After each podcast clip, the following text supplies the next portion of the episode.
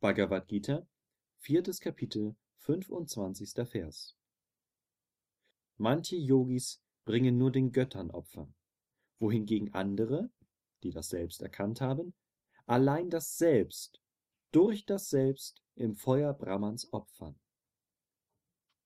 Kommentar Swami Shivananda Yogis, die sich dem Karma-Yoga verschreiben, führen Opferriten für die Lichtwesen, Devas, Götter aus.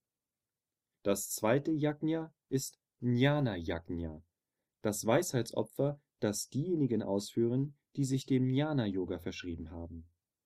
Die Opfergabe in diesem Opfer ist das Selbst. Yajna meint in diesem Fall das Selbst.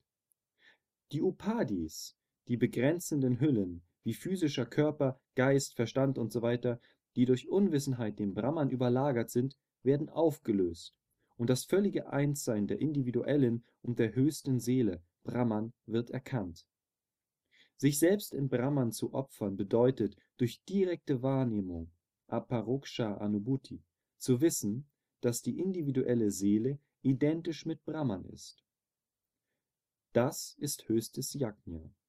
Wer in Brahman wurzelt und sein Einssein mit der höchsten Seele, Paramatma, erkannt hat, führt dieses Opfer aus.